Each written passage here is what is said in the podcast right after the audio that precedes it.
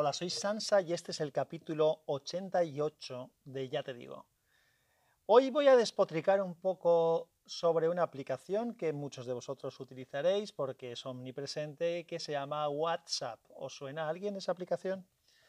¿Y por qué voy a despotricar? Lo primero es contaros cómo eh, llegó esta aplicación a, a mí. Recuerdo ya hace algunos años, cuando empezó a despuntar, que la gente me recomendaba utilizarla. Yo les preguntaba que, para qué, que para qué era esa aplicación y me decía que era una aplicación fenomenal, que podía mandar mensajes gratis y yo no entendía nada, porque entonces yo utilizaba eh, Google Talk, lo que luego fue eh, Hangout de Google y luego han ido cambiando nombres, pero bueno, era el sistema de mensajería de Google, utilizaba Skype, utilicé en su momento Messenger de Hotmail y, ya mandaba mensajes gratis a distintas plataformas. Utilizaba BlackBerry Messenger. Entonces, ¿qué necesidad había?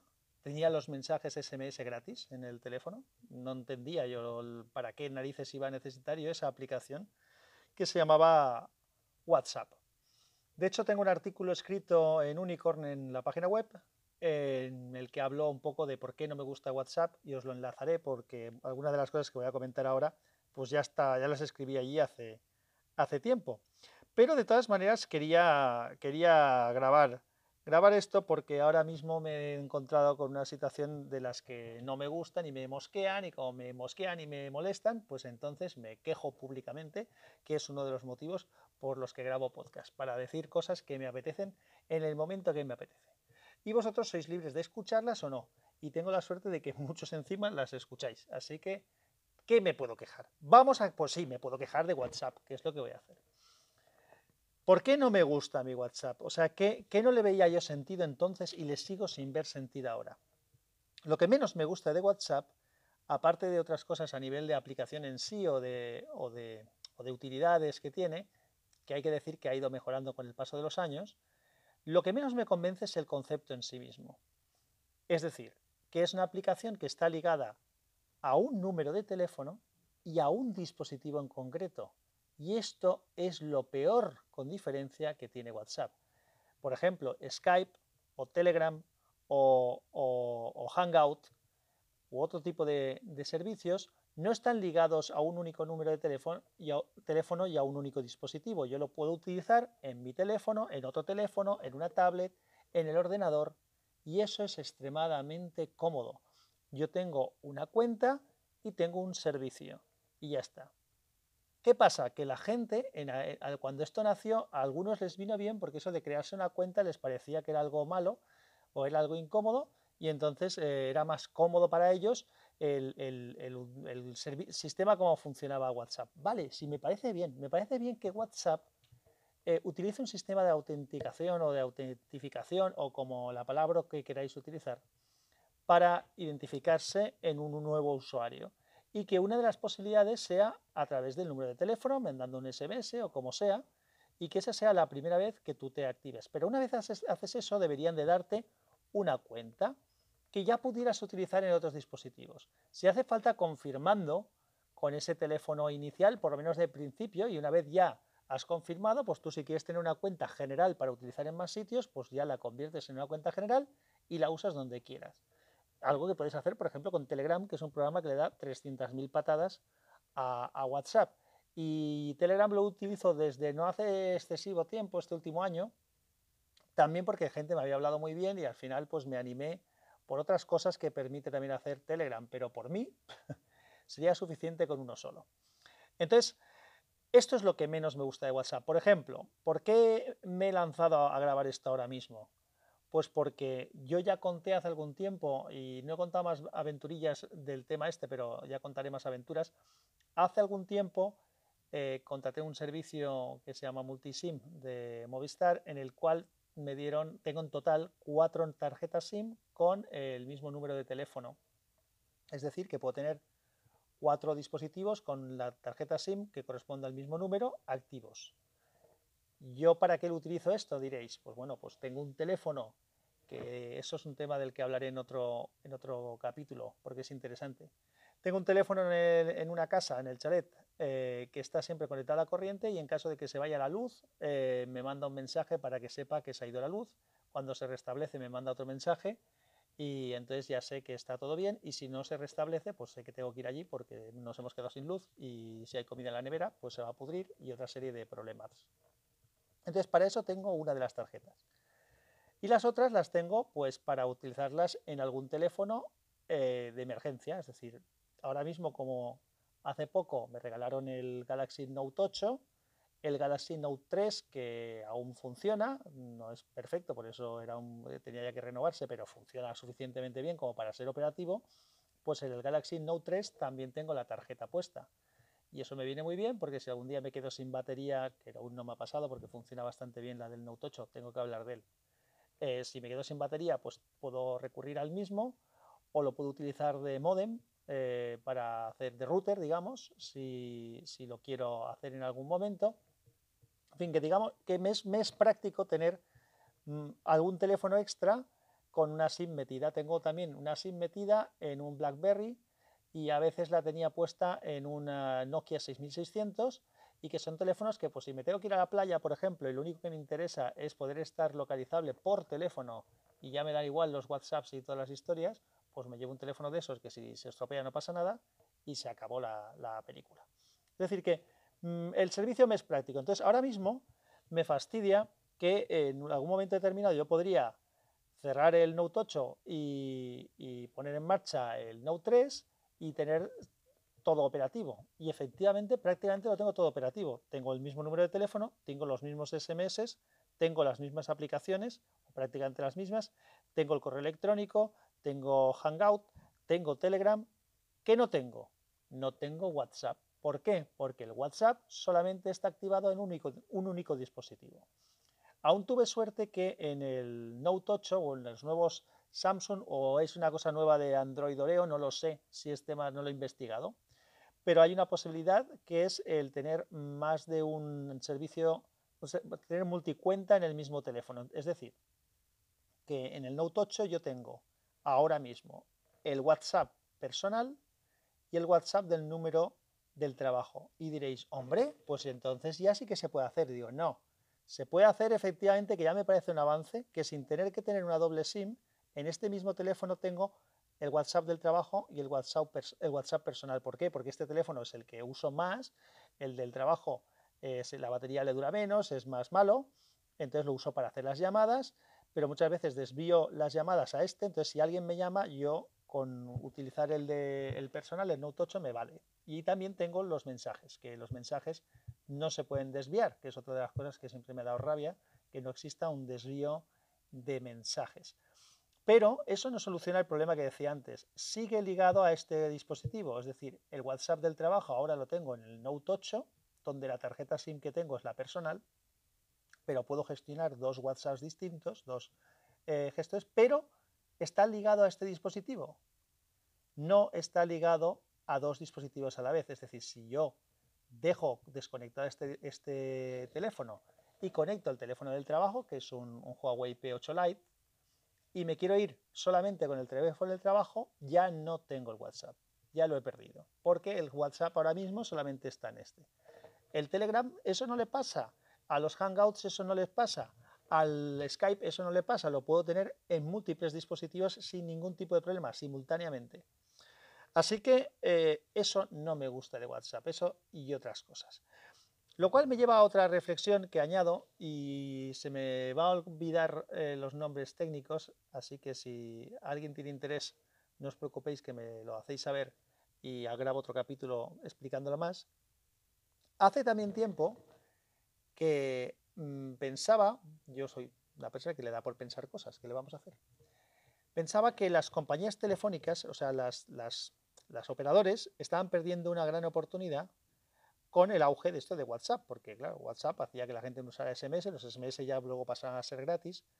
Y entonces cuando, cuando todo esto empezó, yo creo que una de las claves del éxito de WhatsApp, que eso lo hizo bien, pero sigue sin justificárseme la manera de funcionar, creo que ya lo podían haber arreglado hace tiempo. Bueno, eh, una de las claves del éxito es que era multiplataforma. En aquella época, cuando empezó WhatsApp, habían varios sistemas operativos móviles que estaban funcionando. Estaba Android, iOS, BlackBerry y Symbian. Y no sé si Tizen también tuvo servicio de WhatsApp, no lo sé. En aquel momento WhatsApp fue uno de los primeros servicios, aunque Google Talk también lo hacía, ¿vale? Pero la gente lo conocía menos, era uno de los servicios que podía trabajar en todos los sistemas operativos móviles, lo cual permitía que te pudieras comunicar con alguien independientemente del tipo de teléfono que tuviera. Y ahí es donde las compañías de teléfono perdieron su gran oportunidad. En esa época también no todo el mundo tenía una conexión de datos.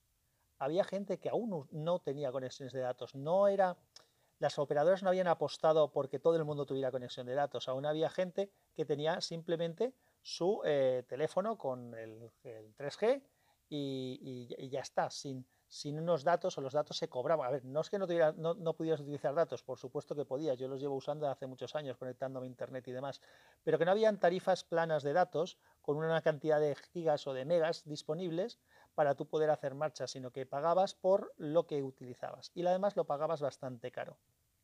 Entonces, ¿qué oportunidad digo que perdieron las operadoras? La oportunidad que perdieron fue la de la posibilidad de realmente ofrecer el primer servicio que hubiera sido 100% multiplataforma, o sea, multisistema operativo y además que habría sido independiente de si tenías una conexión de datos contratada o no.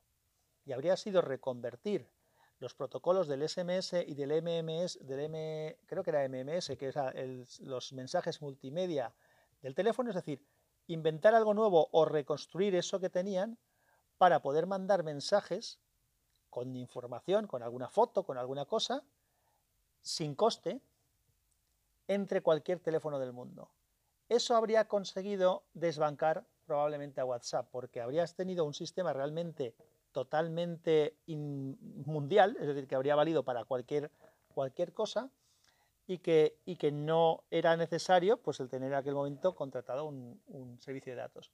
Si eso lo hubieran hecho y hubieran captado el interés y el uso de, todos los usuarios, pues luego les habría podido, permitido ir evolucionando ese sistema a la situación actual y haber tenido algo que controlan. ¿Por qué digo esto? Porque parece ser que aún están empeñados en, y vuelvo a decir, peco de, mirad, voy a hacer una cosa. Como esta vez lo estoy grabando esto desde la grabadora del teléfono para luego subir el audio, porque tenía un problema antes y no quiero que me vuelva a pasar, lo que voy a hacer ahora mismo es cortar investigar y contaros el resto. Muy bien, ya he investigado lo que tenía que investigar. Y bueno, más que nada porque tenía más o menos en la cabeza lo que era, pero no quería daros unas siglas equivocadas o una información equivocada. Esa plataforma de comunicación que pretenden las operadoras junto con Google, porque Google ha ayudado a desarrollarla, desbancar un poco lo que es WhatsApp y demás, pero que ya llegan tarde, porque esto lo tenían que haber hecho cuando digo yo, hace muchos años, cuando todo empezaba, ellos podían haber hecho esto mismo entonces y sí que habría triunfado porque habría sido el sistema más multiplataforma posible. Bueno, pues eso se llama RCS. Y lo de RCS viene de Rich Communication Service y eh, lo quieren hacer para sustituir al protocolo actual que es lo del SMS, que si no lo sabéis es Short Messaging, Messaging Service. Uf, el inglés. ¿Vale? Entonces, como es un estándar, no depende de una aplicación, sino que es una cosa que podrá hacer cualquier teléfono que trabaje con las operadoras en las cuales esto estaría integrado, que son casi todas las más importantes del, del mundo. También se podrían hacer aplicaciones terceras que utilizaran ese protocolo para poder funcionar.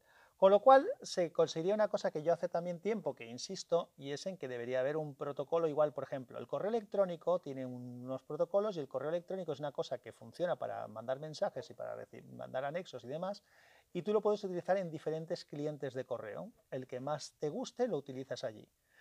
Lo mismo digo que hace años debería existir ya para lo que es la mensajería instantánea sé que estaban los IRCs o, bueno, digo barbaridades. Yo, yo es que no soy técnico, entonces a veces digo barbaridades, pero bueno, sí que habían protocolos para los chats y estas cosas, los foros, pero en fin, el utilizar un protocolo modernizado, moderno, para la comunicación de lo que es la mensajería móvil, que pudieras utilizar en diferentes programas, pero que el protocolo fuera el mismo, te permitiría de verdad, de verdad en serio, tener un sistema totalmente multiplataforma porque únicamente eh, tienes que respetar ese protocolo y te podrías eh, comunicar con un iPhone, con un, con un, Android, con un BlackBerry o con un ordenador Linux o con un ordenador Windows o con lo que te diera absolutamente la gana. Entonces, ese tipo de, estándares a mí me parece bien. ¿Qué pienso que va a pasar con esto de RCS? Pues que no sé si van a llegar a tiempo, igual llegan tarde. Eh, además, no, eso ya no lo he investigado tanto, pero no sé si también estará ligado a un número de teléfono concreto. Eh, para que funcione bien, de verdad, y no sé si este RCS eso lo haría bien, para que de verdad hubiera algo que funcionara, eh, tendría que ser un sistema con un protocolo que fuera totalmente multiplataforma, igual que existe con el, correo electrónico. Esto del RCS creo que habría funcionado hace muchos años si lo hubieran hecho las operadoras eh, y sí que habría sido algo mucho más interesante para todo el mundo porque una persona que tuviera un Nokia que no fuera un smartphone en aquel momento podía haber mandado un mensaje incluso con una foto porque los teléfonos cámaras sí que tenían y podían mandar MMS que valían una pasta, pero si hubieran hecho algo de esto, podías mandar un mensaje con una foto a una persona que tuviera un iPhone o un BlackBerry o un teléfono Android, un teléfono Symbian, y eso sí que habría dado mucho juego porque la gente que no tenía smartphones y contratos de datos habría tenido un acceso a este tipo de servicios y podría haber hecho que se animara a dar el paso, como al final de todas maneras la propia inercia de la tecnología ha hecho que así suceda. Pues no os cuento nada más, esto era un poco el despotrique general que quería hacer de que no me gusta WhatsApp, mm, creo que deberían de cambiar el, sistema, puedes que tú te actives un WhatsApp con un teléfono, pero luego tendrías que poder tener una cuenta general para poder utilizar ese servicio si tú lo decides en cualquier otro tipo de teléfono, incluso en varios equipos a la vez. Eso haría que fuera de verdad un sistema mucho más cómodo y mejor y eh, ahora lo único que hace es limitar y dar por saco. Y si lo utilizo, que podríais decirme no lo utilices, si lo utilizo es porque es el método de, comunicación con algunas personas, tanto a nivel profesional como a nivel personal, y si lo quito, pues es un problema ahora mismo, porque si por mí fuera, lo mandaba a tomar por saco. Un abrazo y que la fuerza os acompañe. Chao. A ver, como siempre, me pongo a hablar, dejo el teléfono de lado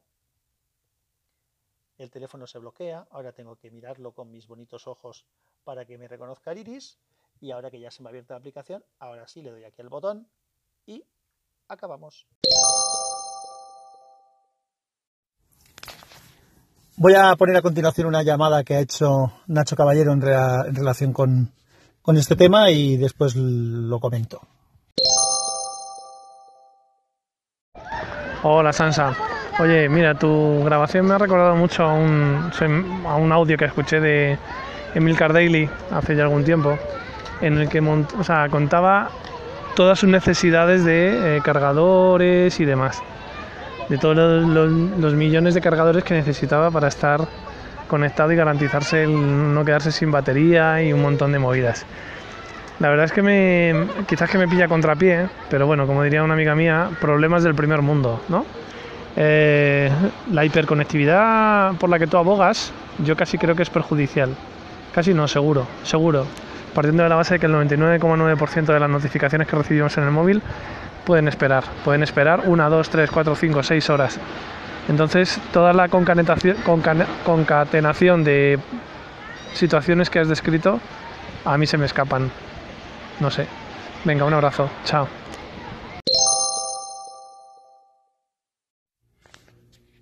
Hola Nacho, gracias por la llamada. Bueno, mm, no sé, todo depende, me imagino que de la situación de cada, de cada uno.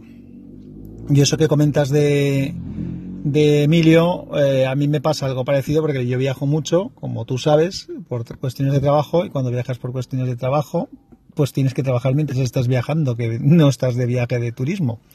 Y entonces necesito estar conectado, necesito disponer de cargadores, necesito poner, disponer además, por ejemplo, de, muchos cables de adaptación para salida de vídeo para hacer presentaciones, que eso sí que forma parte de mi trabajo también. Y como en los sitios no tienen las salas preparadas adecuadamente, pues muchas veces te toca a ti llevar todo el equipamiento para no quedarte colgado. Y respecto al tema de las notificaciones, pues te pongo, digo, por ejemplo, yo llevo toda la mañana, no había estado viendo prácticamente ningún tipo de mensaje de ninguna red social Y ahora eh, que no es que haya parado, sino que estoy haciendo un cambio de, Estaba en un despacho y ahora me voy a otro. Y sí que haré una paradita para merendar y para estar un rato con los niños. Luego ya acabaré de rematar el trabajo de hoy. Entonces, en toda la mañana no he estado pendiente de, las, de los mensajes ni de las notificaciones. Pero es que creo que una cosa no tiene nada que ver con la otra. Es decir, una cosa es eh, estar esclavo de las notificaciones y de los mensajes y otra cosa es tener una versatilidad de uso. Y esa versatilidad es la que yo me quejo que no tengo con WhatsApp. Porque si yo estoy trabajando con el ordenador y puedo mandar los mensajes de Telegram o de Hangout desde el ordenador y necesito mandar un mensaje, lo puedo hacer sin tener que coger otro dispositivo. Si me he dejado un teléfono en un sitio, pues mm, da igual para ese tipo de, de información y ese tipo de comunicación, porque puedo hacerlo con cualquiera de los otros equipos que tengo. Y de otra manera son incomodidad, sinceramente. Eso es lo que, lo que me quejo de, del WhatsApp.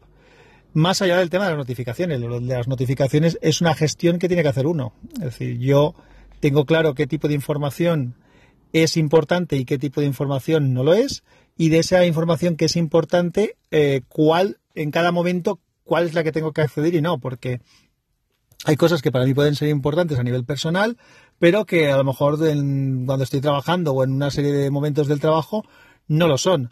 O evidentemente los correos electrónicos del trabajo son importantes, pero si estoy concentrado realizando un proyecto o trabajando en una tarea concreta, pues no me voy a poner a mirar cada mensaje que me entra porque lo único que hace eso es distraerme. De hecho, hoy que estaba haciendo bastantes cosas, tenía el Outlook eh, abierto en un escritorio del ordenador, y en bueno, el ordenador puedes abrir varios escritorios y entonces tengo otro escritorio que es el escritorio de trabajo. En el escritorio de trabajo solamente está eh, la información de lo que necesito usar en ese momento. De vez en cuando, si tengo que ir a buscar un correo antiguo o algo, pues me voy al otro escritorio y lo busco y lo saco de allí y me lo llevo otra vez a la mesa de trabajo, digamos, a ese escritorio de trabajo. O sea que es un tema de, de organización. Yo de lo que me quejaba es de la dependencia de un único dispositivo para comunicarte con un sistema de comunicación como es WhatsApp. Eso me parece que es un error. Gracias, Nacho, un abrazo. Buenas, Sansa. Como ya te dije que te mandaría, eh, pues te mando este audio para que lo incorpores o eh, ver lo que, lo que haces. Es sobre el programa que grabaste eh, acerca de WhatsApp y compañía. Así que vamos a ver, me he estructurado un poquito la información de la que dispongo y puedo contar y es eh, que no me cuadra del todo lo del servicio RCSE. Servicio RCSE, si bien es eh, propiedad, por llamarlo de alguna manera, del grupo GSMA, de ese mismo grupo son propietarios, lo, eh, son propiedad los protocolos que hacen funcionar el 3G, el 4G, el 2G, SM, cualquiera de ellos es propiedad de esta gente. Con lo cual no veo dónde está el, problema, que si ya están dando servicio a los canales portadores de, datos o de telefonía básica o de telefonía, por telefonía básica quiero decir telefonía celular básica, eh, no veo por qué ellos mismos no pueden proponer un, un protocolo como es RCSE, un protocolo alternativo. Estamos hablando de que RCSE no es solamente un protocolo, es más, de un, más que un protocolo, son varios protocolos. Que contiene, es un estándar que contiene SIP, que STP, que MTP, contiene varias, eh, varias definiciones de varios protocolos que están definidos en Yecubo. Eh, pero bueno, vamos al, al, tema un poquito con, con que esto no es nuevo. Esto viene, tiene mucha historia, porque recuerdo haber eh, trabajado, haber visto operadores, perdón, terminales con la aplicación de Join. Join es una de las primeras implementaciones, si no es la primera implementación a nivel mundial de, del RCS, eh, le falta muy poco. desde luego tenía el soporte en su momento de Samsung con el sistema operativo que momento, BADA, creo que era, LG, HTC, HTC con los primeros Android, Sony con cuando no usaba eh, Symbian usaba cualquier otra cosa, Nokia con su Symbian, me imagino que Palm y demás, en todos esos teléfonos, eh, siempre y cuando vinieran con la ROM de Star, de Vodafone o de France Telecom, en, eh, cada uno en su momento, pues, pues funcionaban con, con esto, con, con Join. En paralelo a eso, eh, estamos hablando de que el lanzamiento de Join en los tres operadores, Yoigo se incorporaría mucho más tarde, las operadoras móviles virtuales todavía tardarían mucho más en llegar. Eh, todo esto se, le, eh, se lanzó el 11 de junio del 2012, pero a la, vez, en paralelo, Movistar tenía su propio desarrollo, que era el Tume. Ahora cuento un poquito del Tume. los servidores de Join, para dar Join en ese momento, eran básicamente cuatro servidores por operador para España. Uno que se preocupase de la interconexión de números, uno que se, incorpora, eh, preocupase del intercambio de, de SIP y dos para el almacenamiento de imágenes y mensajería, para el MSRTP, perdón, MSTP, que es el protocolo de, de mensajería instantánea que usan absolutamente todos los, todos estos, eh, perdón, que usa que usa RCS. Si WhatsApp o Viber o Line, alguno de estos, eh, se basará también en ese protocolo o alguna modificación. Y esto viene a cuento de que desde el 2008-2009 habían caído en picado la facturación en los grandes operadores, la facturación por SMS, que estaban a, 25 pesetas, a 15 céntimos, si recuerdo mal, si seguirán estándolo. Yo creo que ahora tengo tarifa plana de, de mil mensajes o algo así. No sé lo que, lo que tengo. Puedo mandar mensajes. Y eso es lo bueno, puedo seguir mandando mensajes cortos a día de hoy. Bueno, pues el, el join lo lanzan todas las operadoras viendo que el pastel ya no va a estar en, en, las, eh, en los SMS, sino en las conexiones de datos. Y a las operadoras en aquella época les interesaba muchísimo venderte una conexión de datos, ya sea datos por día, datos por eh, al peso, como, como, se hace ahora con las, con las tarifas de toma tantos gigas.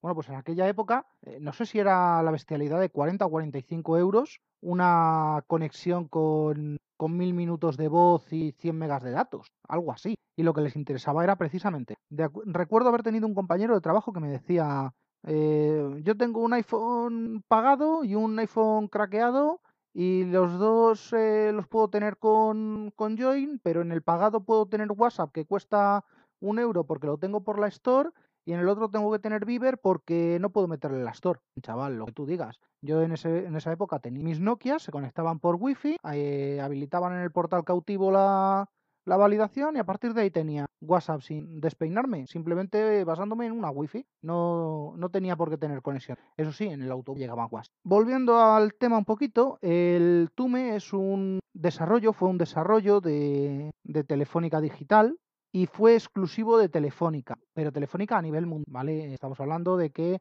Telefónica más O2 más el South, todo lo que tenían por Europa y Sudamérica. Y Duró del 9 de mayo del 2012 al 8 de agosto del 2013. Lo finiquitaron muy rápido porque más que otra cosa pareció una pelea dentro de Telefónica. Digo esto demasiado conocimiento de causa, pero es lo que pude apreciar desde, desde fuera. Eh, pareció una pelea entre secciones de Telefónica que en aquella época se estaban reorganizando y al final acabó ganando Join. Pero Join a día de hoy no lo usa creo que nadie. Y a día de hoy lo que conozco y lo que sé cómo funciona es eh, esta misma actualización ofrecida por Vodafone. ¿Y Vodafone qué es lo que ofrece? Ofrece su plataforma Mesas Plus. Con el Mesas Plus tienes eh, todo esto exactamente igual y lo primero que hace el servidor es contactar con, un sistema de gestión de números. Sistema de gestión de números devuelve, si es, eh, si es usuario de Mesas Plus